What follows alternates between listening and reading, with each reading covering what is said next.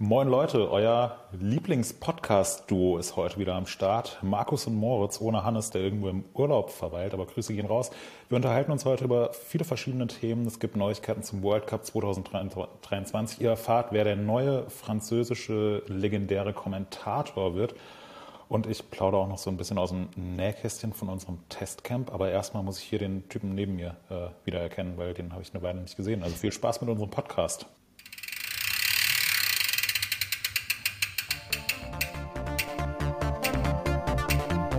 Pokal oder Spital, der MTV News Podcast mit Markus, Hannes und Moritz. Wenn ihr das jetzt gesehen hättet, der Moritz hat getanzt, aber leider habt ihr es nicht gesehen, weil wir ja immer ein Bild drüberlegen, während das Intro spielt. Was bin ich da nicht zu sehen? Nee, du bist da nicht zu sehen. Oh. Vielleicht mache ich mal eine Ausnahme im Schnitt, mal gucken. Äh, Schaut es euch auf YouTube an, ob der Moritz da zu sehen ist oder nicht. Hallo und herzlich willkommen zur 118. Folge eures Lieblings-Mountainbike-Podcasts Pokal oder Spital. Ähm, wir sind heute, wie ihr seht oder hört, äh, mal wieder nur zu zweit. Ähm, ihr habt euch schon dran gewöhnt. Ähm, die letzten beiden Episoden hat der Moritz gefehlt. Ähm, diesmal ist der Hannes im Urlaub. Ähm, daher ja, begrüße ich erstmal den Moritz. Hi, wir haben uns lange nicht gesehen. Hallo Markus, ja, äh, gefühlte Ewigkeit ist es her. Ich glaube, ich habe auch das neue Intro irgendwie ein oder zweimal gehört und äh, dann habe ich mich äh, aus dem Staub gemacht ins äh, nach Italien ähm, zu unserem Testcamp. Deswegen war ich jetzt die letzten Male nicht dabei. Aber es ist, äh, schön, dich wiederzusehen. Ich habe dich auch auf Anhieb wiedererkannt. ja, genau. Frisch rasiert. genau. Ja, Testcamp, du hast gesagt, äh, da werden wir vielleicht später, nein, wir werden da äh, definitiv später nochmal ganz kurz drüber reden.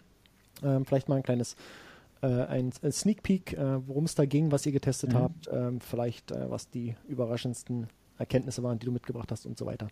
Vorher haben wir aber noch ähm, diverse andere Themen, ähm, die sich äh, ja ein bisschen um den diesjährigen äh, World Cup und das sonstige Renngeschehen drehen werden.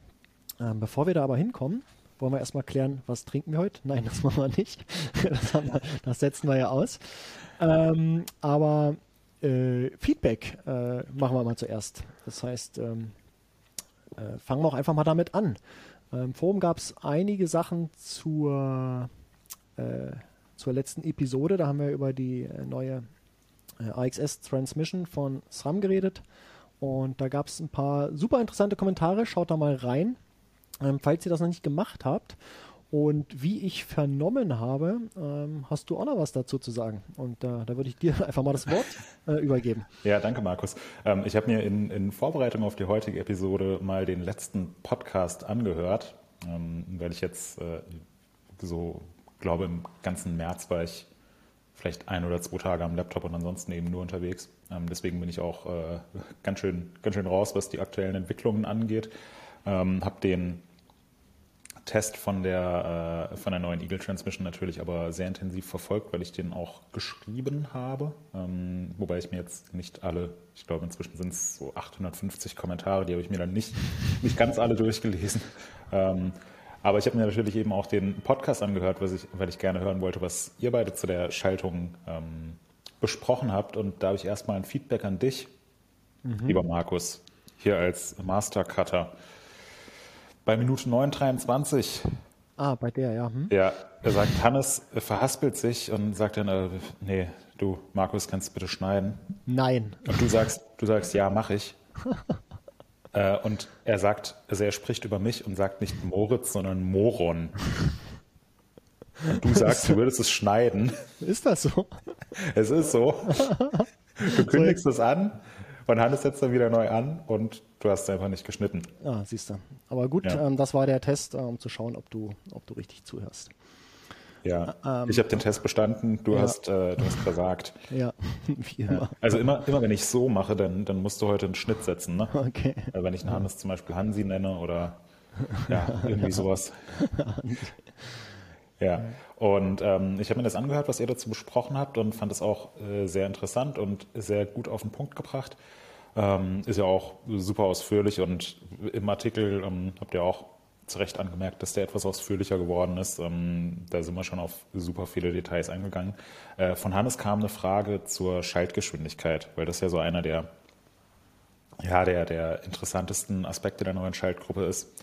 Also da hat sich ja recht viel getan. SRAM sagt selbst, die Schaltgruppe ist darauf ausgelegt, dass man unter Last schaltet. Also man soll jetzt nicht mehr, es wird ja im Prinzip jedem Kind beigebracht. Jemand fragt dich, oh, wie schalte ich an einem Fahrrad? Dann sagt man ja, äh, irgendwie Kraft von Pedal nehmen, dann den mhm. Gang wechseln, dann ganz vorsichtig aufs andere Ritzel und da sagt SRAM jetzt halt, nee, das machen wir nicht mehr. Ähm, jetzt bitte unter Last schalten, ähm, was sicherlich auch dem geschuldet ist, dass die, dass da jetzt nicht mehr unterschieden wird zwischen einer Mountainbike-Schaltung und einer E-Mountainbike-Schaltung. Und am E-Mountainbike haben wir sowieso viel, ähm, viel mehr, ja, viel mehr Watt, viel mehr Last. Und darauf ist die Schaltung jetzt sicherlich auch ausgelegt.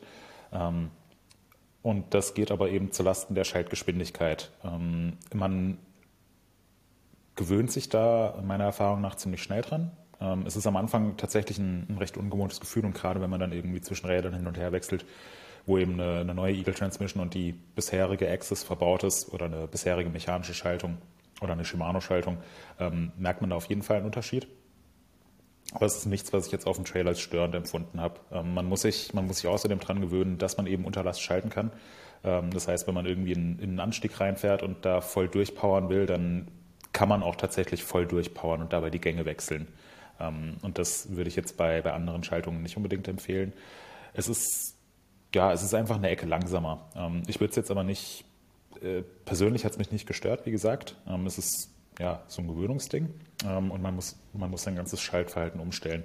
Ein Vergleich, der mir eingefallen ist, wir alle kennen die, äh, also zumindest wir beide kennen die, die wunderbare Tastatur vom äh, vom MacBook vor irgendwie fünf oder sechs Jahren, als es da so, so riesige Probleme gab. Und wir kennen auch noch die, die supergeilen gedämpften Tastaturen, die an MacBooks verbaut waren vor zehn oder 15 Jahren.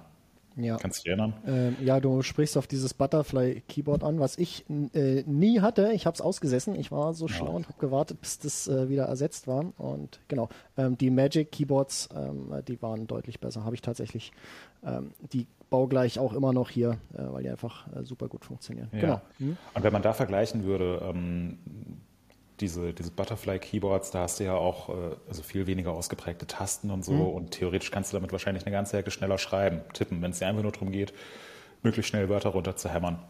Aber wenn dann auch noch die Qualität ins Spiel kommt, dann hast du schon lieber so eine gedämpfte Tastatur mit klar voneinander abgegrenzten äh, Tasten. Mhm und wahrscheinlich wirst du dann nicht ganz so viele Anschläge pro Minute schaffen, aber wirst auch den äh, Loschen-Button deutlich weniger verwenden, weil eben die Qualität deutlich besser ist. Und in eine ähnliche Richtung, finde ich, geht es auch bei der neuen, bei der neuen Eagle Transmission. Also was die reine Geschwindigkeit angeht, ist es nicht mehr so schnell, aber da im, im Umkehrschluss hast du auch ein, eine deutlich höhere Schaltqualität. Und ich finde, das ist, das ist eine Veränderung, die tatsächlich zu begrüßen. Ich meine, perfekt wäre, wenn, wenn sie ultraschnell wäre und ultra zuverlässig wäre, also wenn man sich nie verschaltet und auch unter Last nie verschaltet, aber ich glaube, das, das ist halt einfach so ein, so ein bestimmter Interessenkonflikt oder Zielkonflikt, wie es ja manchmal genannt wird. Das ist genauso wie wenn du einen Reifen haben willst, der super viel Grip bietet, aber gleichzeitig auch ultra schnell rollt. Also du musst dich halt für das eine oder für mhm. das andere äh, entscheiden.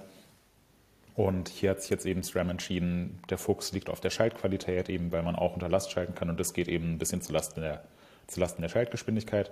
Es ist definitiv was, was man merkt, wenn man auf diese Schaltung wechselt. Es ist definitiv was, was man merkt, wenn man zurück auf eine mechanische äh, Eagle-Schaltung oder auf, eine, auf die bisherige Axis oder eine Shimano-Schaltung wechselt. Aber es ist auch was, woran man sich innerhalb von 20 Minuten gewöhnt hat und dann mhm. stört es einen noch nicht mehr. Deswegen würde ich sagen, das ist eigentlich so ein nicht so relevanter Punkt. Also wie du schon sagtest, ist es wahrscheinlich so die Sache, dass man einfach das Schaltverhalten ein bisschen anpassen muss. Ähm, weil man ja aber jetzt eben unter Last schalten kann, ergibt sich auch es ergeben sich Möglichkeiten, in denen man schalten kann, wo es vorher einfach nicht ging. Also äh, man muss vielleicht auch gar nicht mehr so vorausschauend schalten, wie das bisher war. Wenn ich sehe, da kommt jetzt irgendwie so ein ganz steiler Stich, ähm, und ich äh, muss irgendwie schon vorher über, über acht oder neun äh, Ritzel schalten, ähm, ist dann vielleicht gar nicht mehr so, ist gar nicht mehr so wichtig mit der neuen Schaltung. Mhm. Ähm, ich bin gespannt. Ich glaube, ich muss die auch mal irgendwie äh, in die Hände bekommen, mal ausprobieren. Ähm, es klingt auf jeden Fall, äh, klingt sehr gut. Ja. Ja. Und noch eine zweite Anmerkung. Max, ich glaube, die kam sogar von, von dir. Du hast ähm, Du hast auf das Forum verwiesen, wo jemand niedergeschrieben hat, da ging's, da hast du dich mit Hannes über die, über die Montage und Einstellung ja, unterhalten. Ja, ich erinnere mich. Hm. Ähm, und da hast du gemeint, jemand im Forum hätte geschrieben, also er hätte mal alle Punkte aufgelistet, hm. ja. ähm, die, man, ähm, die man durchführen muss. um äh, ja, um jetzt das, das neue Schaltwerk bzw. die neue Schaltgruppe zu montieren mhm. und richtig einzustellen. Und natürlich sieht das niedergeschrieben, hast du da eine Liste von 14, 15 Punkten, aber 16 ist halt auch, ja, 16.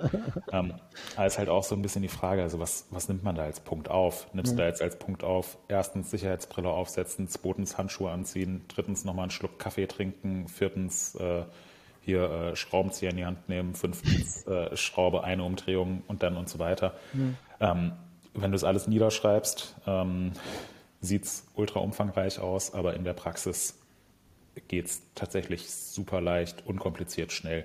Mhm. Die Montage ist ein bisschen aufwendiger als bei, der, als bei den bisherigen Schaltungen, ähm, weil man so ein paar Sachen beachten muss. Man schraubt das Schaltwerk nicht einfach nur dran ans, äh, ans Schaltauge und ist dann fertig, ähm, aber dafür, was dann den ganzen Einstellprozess angeht, ist es so viel leichter und spart so viel Zeit und ist so viel unkomplizierter. Und ich bin jetzt, äh, haben wir ja auch, glaube ich, schon ein paar Mal thematisiert, ich bin definitiv nicht der begnadete Schrauber. Ähm, wenn ich bisher ein Schaltwerk einstellen musste, dann habe ich normalerweise äh, auf eine Gelegenheit gewartet, bis ich mit irgendjemandem unterwegs war, der sowas kann und habe dann gesagt, so, ey, hier, bitte, mach mal, ich krieg das nicht hin. Ja. Und äh, jetzt mit dem mit der neuen Eagle Transmission ist es halt, also ja, du, du brauchst halt eine, eine Kette mit der passenden Länge, das wird aber ausgerechnet vorgegeben. Und dann schaltest du eben äh, auf, das, auf das passende ähm, rot indizierte Ritzel, legst die Spannung fest, fertig. Also es ist, es ist tatsächlich, es gibt ja jetzt mittlerweile auch so schöne so schöne Marketing-Videos von SRAM in so einem super clean Studio, wo dann äh, ein stylischer Mechaniker mit Schnorres ankommt und das äh, so ganz entspannt mit einem Bier in der Hand dran schraubt und denkt, oh ja, also wenn ich das mache, dann, dann ist das aber nicht so. Aber ich habe halt auch, also habe selbst an dem Schaltwerk geschraubt, habe das selbst montiert, hab, war dabei, wie es andere Leute montiert haben und es ist tatsächlich sehr leicht und sehr unkompliziert. Deswegen finde ich, das ist eine, ist eine super große Verbesserung.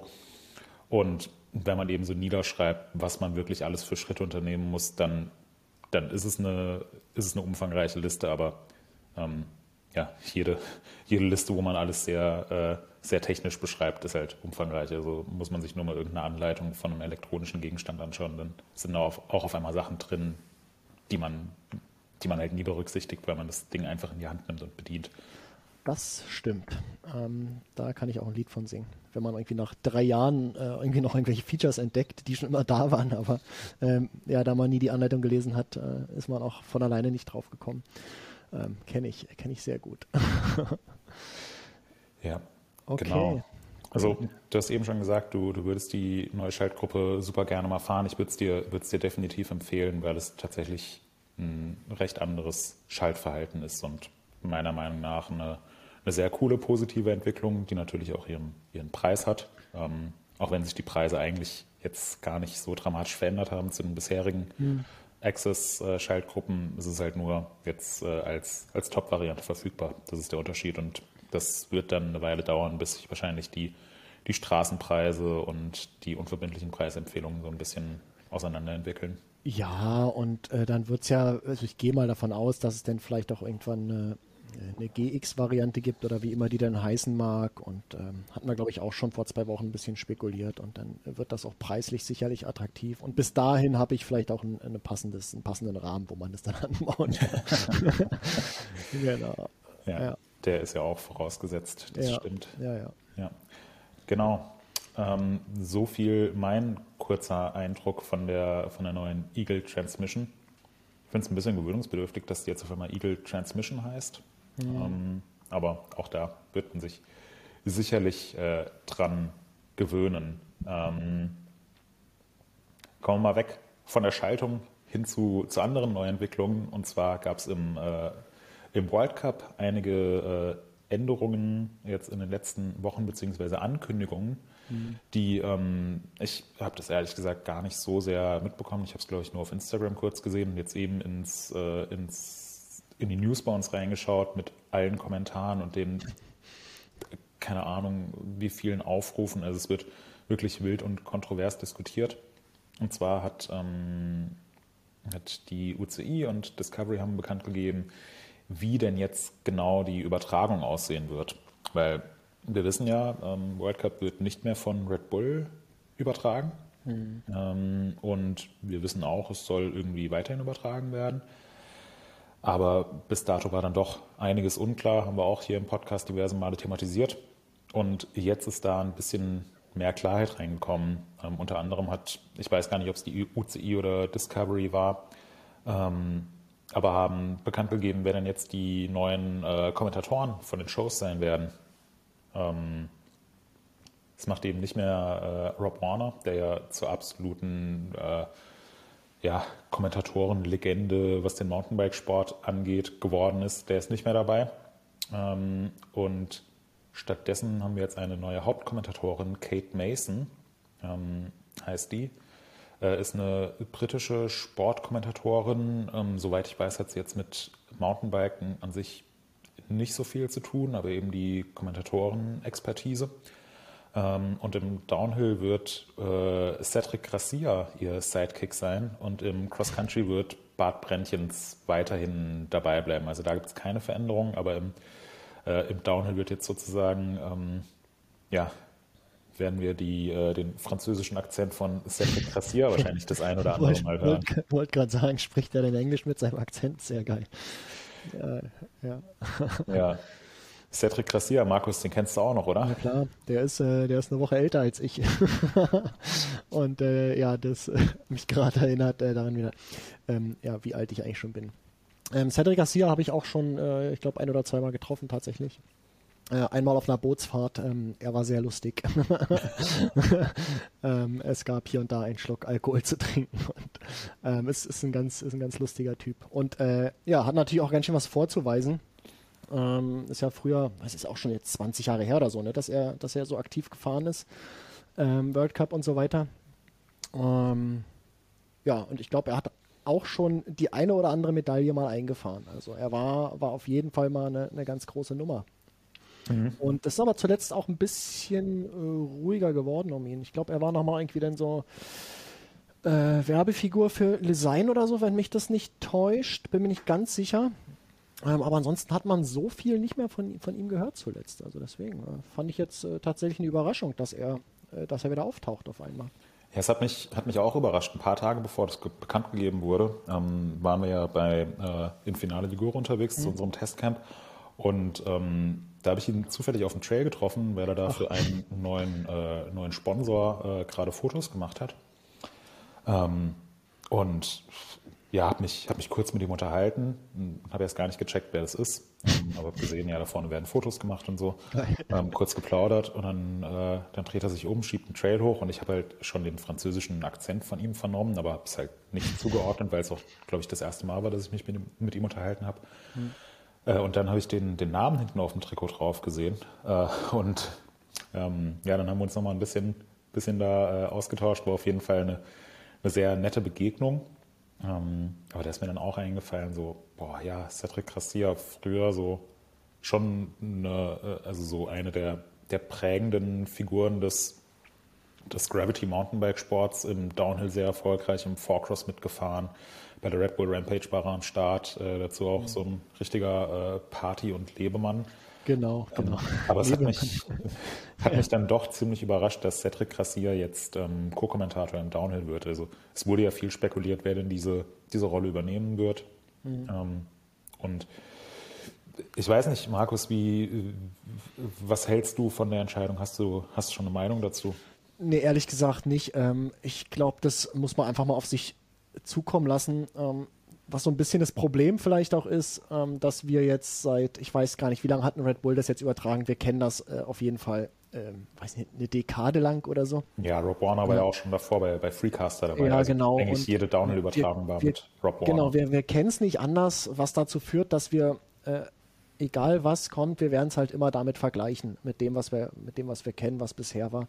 Ähm, und deswegen ist es vielleicht ein bisschen schwierig, jetzt auch vorher schon irgendwie zu spekulieren oder ähm, zu äh, ja, zu überlegen, äh, wird er in diese Fuß oder werden sie in diese Fußstapfen treten können und werden sie die ausfüllen können oder, oder wird das alles sehr schlecht? Und ähm, ich würde sagen, äh, man muss das auf sich zukommen lassen. Es wird definitiv anders sein, es wird wahrscheinlich sogar sehr anders sein. Ähm, was aber nicht bedeutet, dass es, dass es unbedingt schlecht sein muss oder, oder schlecht her. Ähm, ich, ja, ich würde mich da einfach überraschen lassen. Ähm, bin gespannt, ähm, habe aber, hab aber keine Idee, was da kommt, wirklich. Also äh, kann mir ja. nicht vorstellen. Ähm, dafür dafür gab es jetzt tatsächlich zu lange äh, Rob Warner. Ja, es wird, wird krass sein, ne? so, ja. so einen World Cup anzuschauen und dann hörst du auf einmal nicht die Stimme von Rob Warner, sondern einen französischen Akzent. Einen französischen Akzent und eine, eine, Frauenstimme, an die man sich, an die sich die meisten wahrscheinlich auch erstmal gewöhnen müssen. Ja. Auch wenn man da äh, sagen muss, äh, Tracy Hanna war ja in den letzten Jahren als Co-Kommentatorin mhm. bei den Frauenrennen dabei und hat es wirklich äh, auch super gut gemacht. Also es wird halt einfach eine, eine große Veränderung sein. Und ich, ich muss sagen, als ich das gelesen habe, war ich so ein bisschen, äh, ja, nicht so begeistert und bin auch immer noch ein bisschen skeptisch, weil ähm, ja jetzt ähm, Kate Mason eben als Hauptkommentatorin ähm, bin ich erstmal kein riesengroßer Fan davon, dass man eine, eine Person da hat, die erstmal mit der Sportart nichts zu tun hat. Ähm, weil ich würde mir halt weiterhin wünschen, dass die, dass die Übertragungen einfach fachlich auf einem auf einem hohen Niveau sind und man eben nicht nur hört, oh ja, jetzt hier der Downhill-Fahrer fährt 60 km/h schnell, ja, Adrenalinrausch. Da habe ich eben auch schon ein paar Sachen ähm, das, bei anderen Leuten ist, mitbekommen ja. oder so irgendwelche Dokumentationen im Fernsehen, wo dann, wo dann halt mal irgendwie eine, eine halbe Stunde über das Mountainbiken im Wald berichtet wird und ähm, man einfach merkt, die Leute haben haben keine Ahnung von der Materie. Mhm. Wobei das man andererseits natürlich auch sagen muss, es ist jetzt eine, eine, professionelle Sportkommentatorin, die eben dazukommt, die das ganze, die das ganze technische, das ganze Handwerk wahrscheinlich super gut beherrscht und ja. es dann auch zu ihrer Aufgabe gehört, sich mit den, mit den Fahrerinnen und Fahrern auszutauschen und ein Gespür für, für, für den Downhill- und Cross-Country-Sport zu entwickeln. Und ich denke, das kann man sich dann auch aneignen. Also ich hoffe es zumindest. Ja, ja, ja. Na, das Schlimmste wäre tatsächlich, wenn es so wird wie, weiß jetzt nicht, öffentlich-rechtliche Übertragung von Olympia und war ja auch vor zwei Jahren ähm, die, oder vor drei Jahren, wann war denn die Nachholung von, ich glaube vor drei Jahren war das, nee, vor zwei Jahren. 2021. Genau, vor Tokio. zwei Jahren. Ähm, und die, ich habe mir da auch die, die Cross-Country und so weiter angeschaut und äh, das ist halt immer regelmäßig sehr schlecht, die, die Kommentatoren, die das da machen, weil sie eben auch, äh, wie du meintest, äh, nicht vom Fach sind, äh, wahrscheinlich innerhalb der drei Wochen zwölf verschiedene Sportarten kommentieren müssen und überall so ein bisschen Oberflächenwissen haben. Und das merkst du natürlich. Und ähm, das wäre natürlich wirklich schade, wenn das ja, wenn man merkt, dass da halt so ein bisschen Expertise fehlt. Aber ich, ich würde mich da tatsächlich, wie gesagt, überraschen lassen und ähm, vielleicht wird es auch wirklich gut. Also warum nicht? Ähm, man ja, kann sich auch vorbereiten drauf und ähm, ich glaube auch äh, speziell äh, Cedric Garcia, der, der kennt auch noch die Leute, der ist auch, glaube ich, noch so halbwegs verankert in der Szene und ja, das, das weiß ich ehrlich gesagt nicht so genau. Also sicherlich wird er, wird er einige Fahrer und einige Teammanager und einige Sponsoren noch gut kennen. Mhm. Aber da muss ich jetzt sagen, ich bin ja jetzt auch schon ein paar Jahre im World Cup dabei und ähm, irgendwie immer von äh, Dienstags bis Sonntags bei den Rennen und kennen halt da auch viele Leute. Und ähm, mhm. für mich war da jetzt Cedric Gracia nicht unbedingt eine Person, die, die so sehr präsent ist. Okay. Ähm, mhm. Deswegen, also er hat, ähm, gut, er hat, hat dann im, äh, in der französischen Red Bull-Übertragung ähm, in den letzten Jahren wurde auch schon kommentiert. Davon habe ich natürlich nichts mitbekommen, weil ich mir die äh, französischen Übertragungen nicht angeschaut habe. Ähm, ich weiß nicht genau, was er da für einen Job gemacht hat, wie gut er das gemacht hat. Er wird es sicherlich auch gut gemacht haben. Und ähm, generell ist er, so wie ich ihn jetzt auch äh, miterlebt habe, ist er ein sehr netter, kommunikativer Typ, der äh, wahrscheinlich auch keine Bedenken hat, da äh, da die ganzen Fahrer anzusprechen und zu fragen, so, hey, wie ist es bei dir gelaufen? Oder, ähm, ja, genau. ja, oder auch so einzuschätzen, ähm, äh, wie, jetzt die, wie jetzt die Strecke ist, was da so für Schlüsselstellen drin sind. Das war bei Rob Warner auch immer ganz cool. Der ist am ersten Trainingstag halt immer die, die Strecke runtergelaufen, weil er es halt nicht nur von der Übertragung sehen will, sondern eben auch live sehen will. Mhm. Und das hast du schon von 200 Meter Entfernung gehört, weil Rob Warner irgendwo äh, mit seiner äh, Körpergröße von 2,94 Meter stand und so Hände über dem Kopf zusammengeschlagen hat und rumgeschrien hat und gar nicht fassen konnte, was er da, was er da jetzt sieht.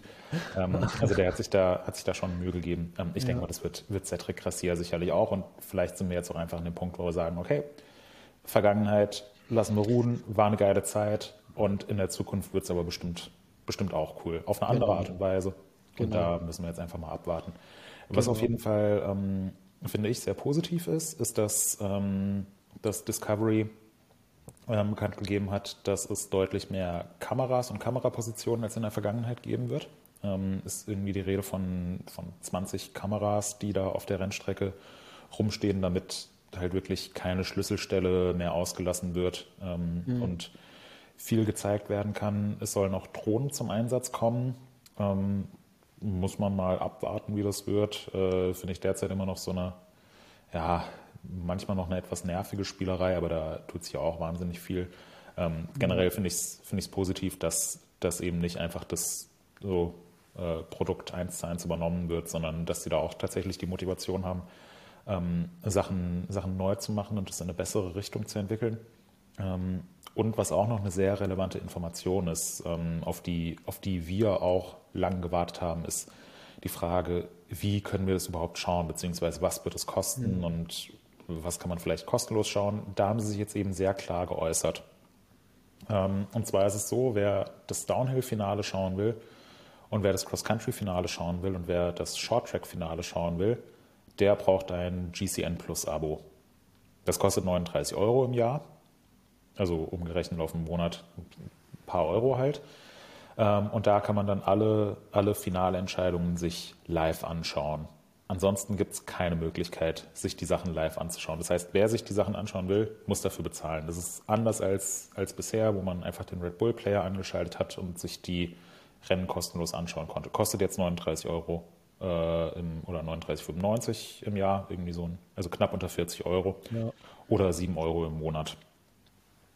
Ähm, man muss allerdings auch dazu sagen, da kriegt man dann nicht nur das Mountainbike-Paket mit Downhill und Cross Country, sondern auch jede Menge andere Radsportsachen und andere Sportarten. Also ich habe mir jetzt am Wochenende zum Beispiel ähm, hier die, die Flandern-Rundfahrt angeschaut, äh, mit Jens Vogt als Co-Kommentator, der deutsche Cedric Gracia. Und, äh, okay, oh, das ist gut. und ähm, da habe ich eben auch mein, mein GCN Plus Abo genutzt und das ist, also derzeit sind ja so die ganzen, die ganzen Eintagesklassiker äh, Radrennen und dafür braucht man halt, äh, auch wenn man sich das digital anschauen will, eben so ein, so ein Abo. Von daher ähm, finde ich persönlich das jetzt nicht so wild, ähm, aber ja, werden sich bestimmt einige Leute darüber aufregen, dass man das jetzt eben nicht mehr kostenlos schauen ja, kann. Haben sich ja auch eine Menge Leute schon darüber aufgeregt, äh, unter anderem bei uns im Forum. Ja. Ähm, ich habe auch ein bisschen überlegt, aber äh, egal wie ich es drehe und egal von welcher Seite ich, ich äh, denke, ähm, ich komme immer drauf, dass 40 Euro für ein ganzes Jahr ähm, jetzt echt nicht so viel Geld ist. Es sind irgendwie ein bisschen was über 3 Euro im Monat.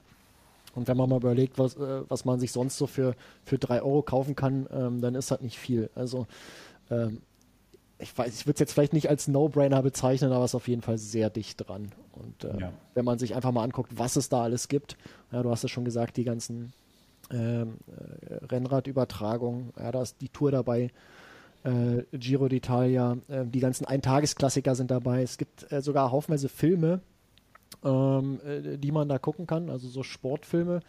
Ähm, was sicherlich auch ganz interessant ist, so, so Art Dokumentation oder sowas. Ähm, denk mal, das, das kann man sich auch mal gut reintun und ähm, dann sind irgendwie 40 Euro nicht mehr viel Geld. Und selbst wenn man es nur mal so on demand kaufen will für, für einen Monat, weil dann jetzt irgendwie äh, ein besonderes, ein besonderer Rennlauf interessiert, ey, 7 Euro, ist jetzt auch nicht so viel Geld. Also das, mhm. das passt schon. Ähm, ich muss sagen, ich hatte mit mit deutlich, äh, mit einer teu deutlich teureren Lösung irgendwie äh, gerechnet, ähm, bevor das jetzt irgendwie rauskam. Und, ja. ja. geht mir auch so. Ich hoffe halt nur, dass sich das jetzt nicht in eine andere Pay-TV-Anbieterrichtung entwickelt. Ähm, irgendwie gab es ja so, ich glaube, der Zone ist vor ein paar Jahren dann auch mit dem Programm online gegangen und da konntest du auch irgendwie für 49 Euro im Jahr das kaufen und mittlerweile haben sie die Abopreise auf 29 Euro im Monat erhöht. Ähm, das, ich glaube, das würde dann schon ja, ein äh, Shitstürmchen führen, ja, wenn es das, aber weißt du was, Moritz, das kann man ja dann immer noch machen. Ne? Also ja. wenn es dann kommt, dann kann man ja immer noch einen Aufstand machen, aber so aktuell, denke ich, ist es ein super, ein super attraktives Angebot. Ich meine, vielleicht ist das auch äh, ganz bewusst jetzt, ähm, also ich will jetzt nicht sagen Log-Angebot, aber ähm, auf jeden Fall ja, kann man das, glaube ich, einfach machen. Und ja. alles andere werden wir sehen dann im nächsten Jahr, was kommt. Ja. Was auf jeden Fall eine super coole Sache ist, ähm, es wurde ja bekannt gegeben, dass es jetzt eben nicht nur das Finale gibt, sondern auch ähm, wie gewohnt die Qualifikation und neuerdings ein Halbfinale. Mhm. Und äh, da hat Discovery jetzt äh, verkündet, dass man die Quali und das Halbfinale sich äh, komplett kostenlos live anschauen kann auf deren YouTube-Kanal. ähm, und auch das Finale der Juniorinnen und Junioren beziehungsweise der U23 im Cross Country. Ähm, das finde ich eine, eine sehr positive Entwicklung, weil bisher hat man von den, von den Juniorenrennen nicht viel mitbekommen. Ähm, ich weiß gar nicht, ob Cross Country, ob da Junioren übertragen wurden. Äh, Im Downhill wurde es auf jeden Fall nicht übertragen und das war immer super schade, weil äh, waren ja in den vergangenen Jahren einige Fahrer dabei, die, die damals schon Zeiten gefahren sind, mit, der sie, mit denen sie in der Elite konkurrenzfähig gewesen wären und die jetzt absolute Superstars sind. Also so ein Jackson Goldstone oder Wally Hölz in Juniorinnenzeiten mhm. oder Finn Isles konnte man sich halt nie anschauen. Man hat immer nur davon gelesen, aber genau, man konnte es halt genau. nie mal live sehen und ja dementsprechend war es halt auch für die, für die Teams nicht so wirklich, äh, nicht so wirklich attraktiv, äh, Nachwuchsfahrer in die Team mit aufzunehmen, weil die kriegen keine Fernsehzeit, die haben keine Sponsorensichtbarkeit. Also wieso soll ich da jetzt viel Geld in, in Nachwuchsfahrer reinstecken? Und das ist jetzt eben neu. Ähm, diese Rennen werden, werden live übertragen. Und ähm, wenn man dann mal überlegt, dass, dass das eben eine direkte Nachwuchsförderung ist, dann finde ich das super positiv und äh, freue mich da, dass das eben zukünftig möglich sein wird sich genau. das live anzuschauen. Dann können wir dann nochmal sehen, äh, wo Wally Höll da irgendwie eine Minute 30 rausgeholt hat auf so einem Kurs im Vergleich zur Zweitplatzierten. Ja. ja. Das war wirklich immer so krass. Du siehst nur diese, die Ergebnislisten und fragst dich halt wie. Und ja, ja. Äh, musstest das dann sehen, als sie dann, äh, als sie dann in die, in die Elite aufgestiegen ist. Ja. ja. Genau. Wo es ähm, leider weiterhin keine Live-Übertragungen geben wird, ist in der Enduro World Series, beziehungsweise heißt er jetzt Enduro World Cup. Mhm. Ähm, da wurde eben verkündet, ähm, nichts live, sondern immer nur im Anschluss äh, so, so Highlight-Shows. Es waren jetzt noch die ersten beiden Rennen des Jahres ähm, in Tasmanien, also Australien. Da habe ich mir die Highlight-Shows angeschaut und boah, ich, ich weiß nicht, was ich davon halten soll. Das hat irgendwie wie so eine wie so ein Rohschnitt gewirkt, der nochmal zur Korrekturschleife irgendwo hingeschickt wird und auf, aus Versehen hat jemand bei YouTube auf Veröffentlichen gedrückt. Also das ja. ist irgendwie noch so eine, finde ich, etwas halbgare Sache, die nicht so zum Anspruch passt, dass Enduro jetzt eben auch ein World Cup ist. Ja, aber das, das ist ja auch so ein Thema, was wir nur auch schon, glaube ich, über die Jahre mehrfach hatten. Ähm, und am Ende kam ja immer so ein bisschen raus, dass halt auch das Rennformat an sich sehr schwer macht. Mhm. Kameraübertragung überhaupt äh, sinnvoll äh, ja. anzubieten, ne, durch die verschiedenen Stages. Und ähm, wenn du da die, die Streckenlänge zusammenrechnest bei so einem äh, Enduro World Cup, ähm, das sind ja, das sind ja mehrere Kilometer, weiß nicht, vielleicht sogar zweistellig die Abfahrten und äh, wo machst du die Kameras hin? Hast ja, du am Ende auch wieder nur ein, zwei Schlüsselstellen.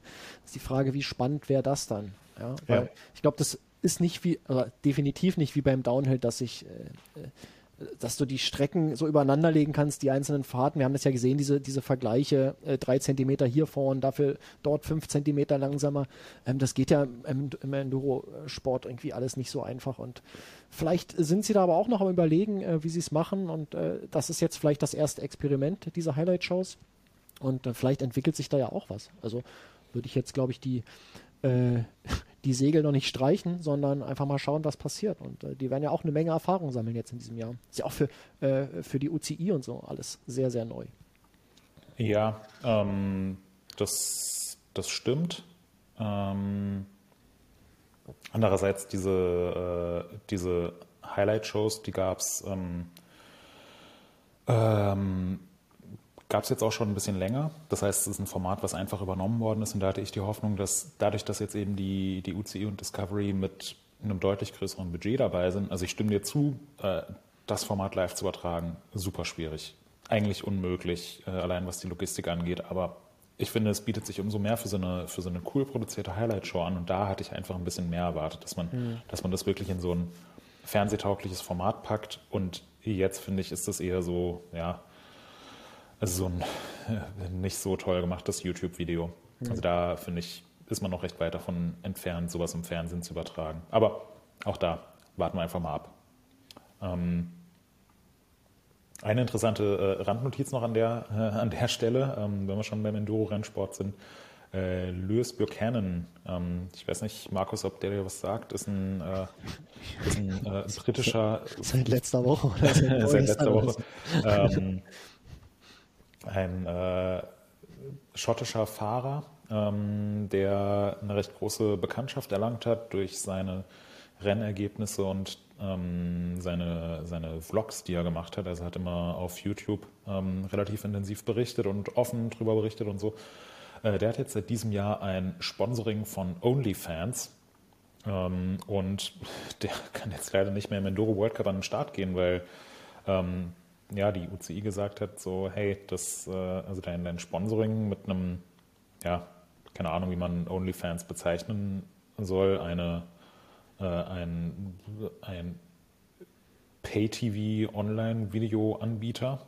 Ähm, das steht ähm, das steht so ein bisschen im, äh, im, Interessenkonflikt mit unserer Exklusivvermarktung durch, äh, durch Discovery. Ähm, und auch ähm, moralisch ist das vielleicht ein bisschen, äh, bisschen fragwürdig, weil auf OnlyFans gibt es ja jetzt äh, ja, also auch andere, äh, andere Inhalte. Ähm, und er könnte weiterhin an den Start gehen, aber muss halt damit rechnen, dass dass ihm recht hohe Strafen drohen und ich glaube, dann ist auch sein äh, Sponsoring-Budget recht schnell aufgebraucht. Ähm, da bleiben wir auf jeden Fall am Ball und werden weiterhin berichten. Ähm, aber derzeit darf er eben wegen seinem OnlyFans-Sponsoring nicht mitfahren. Das heißt, äh, Tipp an alle Nachwuchsfahrer, ähm, passt drauf auf, von wem ihr euch sponsern lasst, wenn ihr ins Fernsehen wollt.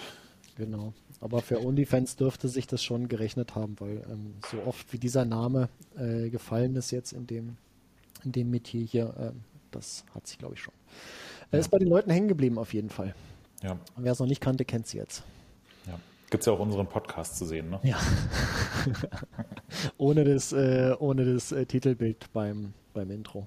da seht ihr Moritz tanzen. genau. Und noch last but not least, wenn wir schon äh, beim Enduro-Rennzirkus sind, da hat der World Cup jetzt tatsächlich angefangen. Äh, wie eben schon gesagt, die ersten beiden Rennen sind über die Bühne gegangen in Australien. Sah ziemlich cool aus von dem, was ich gesehen habe. Ähm, große Empfehlung, lest euch mal die, die Rennberichte von Christian Textor durch. Ähm, der war ja auch schon hier im Podcast zu Gast. Ähm, hat da mit Markus über äh, über äh, Allradantriebe und Werkzeuge gefasst. Bagger und Fettpressen. ja. ja. Ähm, ist jetzt auch, glaube ich, gestern von seinem irgendwie 40 Stunden dreimal Umsteigenflug äh, von Australien nach Hause gekommen und hat sich heute auch erstmal direkt äh, in den Bagger gesetzt und irgendwas geschaufelt. Das war da geht Markus ausgehoben. Einfach so, weil es ja. Spaß macht, ja. Ähm, na, auf jeden Fall berichtet Taxi jetzt äh, für uns in diesem Jahr, schreibt äh, von jedem Rennen einen Blog. Ähm, kommt auch gut an. Da könnt ihr Fragen stellen, wenn ihr irgendwas zu den EWS-Rennen wissen wollt. Ähm, und ja, Saisonauftakt. Also das erste Rennen hatte so etwas, etwas wirre Ergebnisse. Ähm, waren, glaube ich, sieben Australien in den Top Ten. Ähm, Luke Meyer-Smith hat gewonnen, der ja davor ähm, primär Downhill gefahren ist, allerdings auch schon in den, in den Nachwuchswertungen der Enduro World Series ziemlich stark war. Ähm, hat direkt das erste äh, Elite-Rennen gewonnen. Ähm, und äh, ja, jetzt äh, beim zweiten Rennen in Derby, ebenfalls auf Tasmanien, ähm, hat äh, Yeti mal eben so richtig abgeräumt mit den Plätzen 1 und 2 bei den Männern und Platz 1 bei den Frauen. Also besser, besser geht's gar nicht ähm, und auch für, für die deutschen Fahrerinnen und Fahrer. Also waren, waren in, ähm, allein schon aufgrund der ziemlich weiten Anreise eben nicht so viele Leute am Start, aber äh, Taxi ist äh, einmal 34. geworden und dann beim zweiten Rennen in die Top 30 gefahren. Torben Trach super stark gefahren, ähm, Platz 38 und Platz 30 im zweiten Rennen und Raffaela Richter jetzt beim zweiten Rennen auch in die Top 10 gefahren. Also es ist auch eine, auch eine positive Entwicklung, die wir an dieser Stelle natürlich erwähnen wollen. Ja. So viel zum Rennen. Und Markus, du hast gesagt, du möchtest noch irgendwas äh, von, von meinem Italienurlaub wissen. Ach, na ja, klar, habe ich ja angekündigt sogar. Ja, genau, du warst ja, du warst ja nun nicht da. Die erste Folge, die du ausgesetzt hast, äh, da warst du ja noch nicht im Urlaub, sondern für die Arbeit unterwegs. Ähm, da hatten wir uns ja den, den Tom reingeholt. Das, äh, so gesehen habe ich vorhin gelogen, als ich gesagt habe, wir haben zweimal ja, zu zweit gemacht. Der Tom war zu Gast. Wir waren natürlich das erste Mal ähm, zu dritt hier. Der Tom war nämlich dabei. Ähm, da warst du gerade mit äh, diversen Kollegen in äh, was war das? Finale. Mhm. Und äh, ihr habt dort ja mal wieder euer äh, früh, frühjährliches Testcamp gemacht. Und ähm, ich wollte wissen, ob du irgendwas petzen kannst von da, was noch keiner weiß. Ob ich irgendwas petzen kann. Ja, es, also was habt ihr denn, fangen wir anders an, was habt ihr denn getestet dort? Wir hatten äh, acht Enduro-Bikes im Gepäck. Enduro. Also so, ja, genau. Normale oder jetzt äh, so wie jetzt vielleicht irgendwie, äh, dass man sagt, jetzt äh, preiswerte Enduro-Bikes unter äh, 1000 Euro oder waren das einfach Nee, wir haben, haben gesagt, bitte so teuer wie möglich. also achtmal fünfstellig. Ja, nee, ja. Äh, das sogar nicht. Also wir haben, ähm, wir haben da den Herstellern äh, keine Vorgabe gemacht, also haben kein Preislimit festgelegt und haben gesagt, hey, wir hätten gerne Zeug, was, was gut funktioniert, aber ob da jetzt eine XT oder eine XTR-Schaltung dran ist oder äh, Kashima-Beschichtung oder nicht, ist uns relativ wurscht. Deswegen hatten wir auch eine relativ große Preisspanne. Hm. Ich glaube, das teuerste Rad im Test hat irgendwas über 11.000 Euro gekostet, aber da war dann auch ähm, elektrische Schaltung, Carbonlaufräder, alles Mögliche dran. Und das günstigste Rad äh, waren, glaube ich, so 4.500 Euro, mhm. wenn ich mich richtig erinnere. Ein äh, YT Capra, was jetzt vor kurzem neu rausgekommen ist. Ähm, und eigentlich war uns der, der Preis erstmal ziemlich egal. Ähm, ja. Haben aber jetzt allerdings auch noch parallel einen Trailbike-Test äh, gemacht, wo die Preisspanne von 1899 Euro bis 2399 Euro ist. Also für so vollgefederte Räder ähm, definitiv ein günstiges Testfeld. Aber jetzt hier bei den, bei den Enduros haben wir gesagt, wenn wir schon nach Italien fahren und da die, die Räder wirklich so ja, auf, auf harten Trails, die auch schon in der EWS gefahren wurden, ähm, ja, äh, knechten, dann, dann machen wir keine Vorgaben, was die Preise angeht. Ähm, zumal ja auch immer noch die, die Verfügbarkeit ähm, so ein Problem ist. Also nicht jeder Hersteller kann einfach mal ins, äh, ans Regal gehen und da irgendeinen Wunsch-Testbike rausziehen und uns ja. das geben und vier Wochen später kommt es dann kaputt zurück. Wäre meine zweite Frage gewesen, ähm, war, ich glaube, im letzten Jahr erinnere ich mich, dass ähm, ja, einige Bikes äh, logistisch irgendwie hängen geblieben sind und ihr gar nicht alles mitnehmen konntet, was ihr testen wolltet. War das dieses Jahr besser? Oder? Mm, das hat dieses Jahr gut funktioniert. Wir mussten ein Rad äh, noch am Tag der Anreise entgegennehmen. Das hatte sich so ein bisschen verzögert, aber so im Großen und Ganzen ist dieses Mal alles rechtzeitig angekommen. Da, äh, da hatten wir keine Probleme. Also war wie immer eine knappe Nummer. Ähm, und es braucht, es braucht auch immer viel Vorlauf. Also wir haben, glaube ich, mit der Orga im November ungefähr angefangen und im Dezember schon mal die Hersteller darauf hingewiesen und trotzdem war es dann bei allen letzten Endes eher knapp. Aber mhm. haben halt auch extra einen, einen, Puffer eingebaut, damit wir, damit wir alles haben. Ja. ja. Genau, von daher hat das eigentlich alles gut funktioniert. Es gab auch, ähm, gab auch keine Verletzten. Äh, das ist, ist für uns natürlich auch immer äh, eine, eine wichtige Sache. Ähm, wir haben richtig viele Tiefenmeter gemacht, äh, sind geschattelt worden. Trails waren in einem 1A-Zustand. Ähm, also es war eine, war eine sehr coole Sache. Ähm, und ich bin, muss ich sagen, auch äh, etwas mehr zum Finale-Fan geworden. Davor hat es mich da nie so gepackt. Ähm, aber jetzt war mit, mit mehr Zeit und auf, auf coolen Trails, das war schon, war schon eine richtig gute Sache. Mhm. Und äh, ja, keine Verletzten, toi toi toi auf Holzklopf, ähm, sehr gut. Ähm, Gab es denn äh, sonst Überraschungen? Also wenn du, äh, wir wollen jetzt vielleicht noch nicht so viel spoilern, äh, welche Bikes das waren oder wer gewonnen hat, dann bräuchtet ihr jetzt äh, keine, keine Tests mehr schreiben, aber äh, gab es irgendwas, wo du sagst, wow, äh, hätte ich jetzt nicht mit gerechnet? Ähm, ja, also zu viel, zu viel will ich tatsächlich nicht spoilern, aber ähm, ich finde, also du hast eben eingangs schon direkt gefragt, wie, wie sah die Preisspanne aus oder habt ihr irgendeine Obergrenze gesetzt und ähm, ich habe ja gesagt, äh, Preisspanne bei uns letzten, also haben keine Grenze gesetzt und Preisspanne waren 4.500 bis irgendwie über 11.000 Euro. Ähm, und man hat den Bikes den Preis eigentlich nicht angemerkt. Also die haben, die haben mhm. alle, haben alle echt gut funktioniert. Ähm, hatten, also kein, kein Rad war perfekt, klar, aber es ist jetzt nicht so, dass die Qualität da proportional mit dem oder linear mit dem Preis angestiegen ist. Mhm. Ähm, und hatten natürlich äh, ein paar Bikes auch von, von Direktversendern dabei. Ich meine, ist ja, ist ja jetzt wahrscheinlich keine große Überraschung, äh, ja, äh, wenn man einen Enduro Race Test durchführt und äh, dann so irgendwie das neue Canyon, äh, Canyon Strive dabei hat oder ein YT Capra, was eben auch von Taxi und Jack Moyer ja. in der EWS gefahren wird. Da kommst und, du nicht mehr drum herum irgendwie. Das, ja, da kommst ja. du nicht drum rum und ähm, die, die Räder in allen Preispunkten haben, haben super, gut, super gut funktioniert. Ähm, also da konnte man echt mit, mit allen Bikes echt ordentlich fahren. Ähm, aber sie haben sich dann doch auch recht stark voneinander unterschieden in ihrer Charakteristik und das überrascht mich, überrascht mich dann doch immer wieder, weil du, du schaust so dir die Geometrietabelle an und die Datenblätter und du siehst ja vorne ist eine Fox 38 mit 170 mm Federweg und Lenkwinkel sind irgendwie zwischen 63,5 und 64 Grad und die Kettenstreben, naja, ist vielleicht mal ein Unterschied von einem Zentimeter, aber eigentlich, eigentlich ist es ja alles, also wenn man jetzt so eine, eine Vorstellung von einem neuen Enduro-Bike schreibt, dann ja, ja, ist es ja fast schon Copy-Paste-mäßig, weil alle verfolgen das gleiche Ziel und haben die gleichen Werte und die gleichen Komponenten und so.